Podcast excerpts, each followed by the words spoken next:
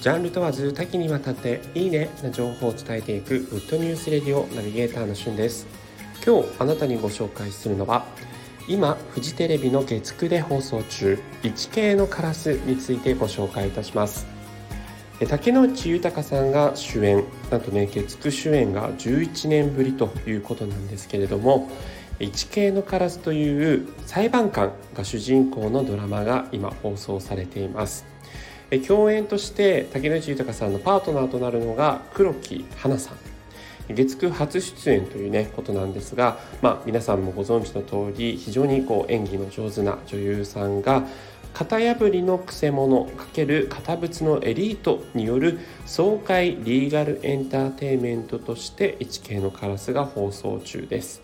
先週の月曜日からね、えー、放送開始されまして、えー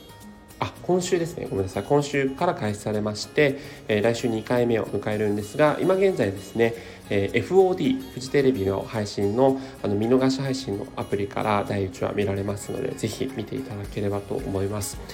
竹野内豊さんが演じるのは元弁護士なんですがある事情があって刑事裁判官となった主人公となっています。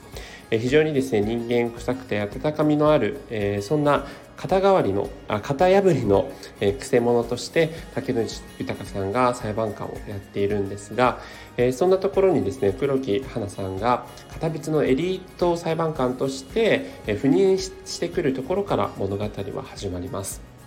まあ、型破りのですね裁判官というのは普通裁判官というのはですね現場検証事件が起きた時に、えー、実際に現場に行ってその事件の捜査をするといったことは、まあ、法律上はできるんですが普通はしないというところ竹野内豊さんはご自身で、えー、裁判官の特権を利用してですね、えー、現場を検証すると。でそれに対して、えー、どうしてそんなことするんですか？というふうにね、えー、食ってかかるのが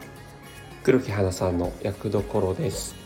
このね構図を見ると僕が思い出されるのは木村拓哉さんと松たか子さんが共演されていた「ヒーロー」というドラマですね、えー、型破りの刑事に対してその秘書官が、えー、ナイスコンビとしてねさまざまな事件に関わったあの名作ドラマ、えー、それに、ね、似てるという声もやっぱネット上多いんですけれども、まあのヒーローが好きだった人にとっては、え、また痛快なねリーガルエンターテインメントが誕生と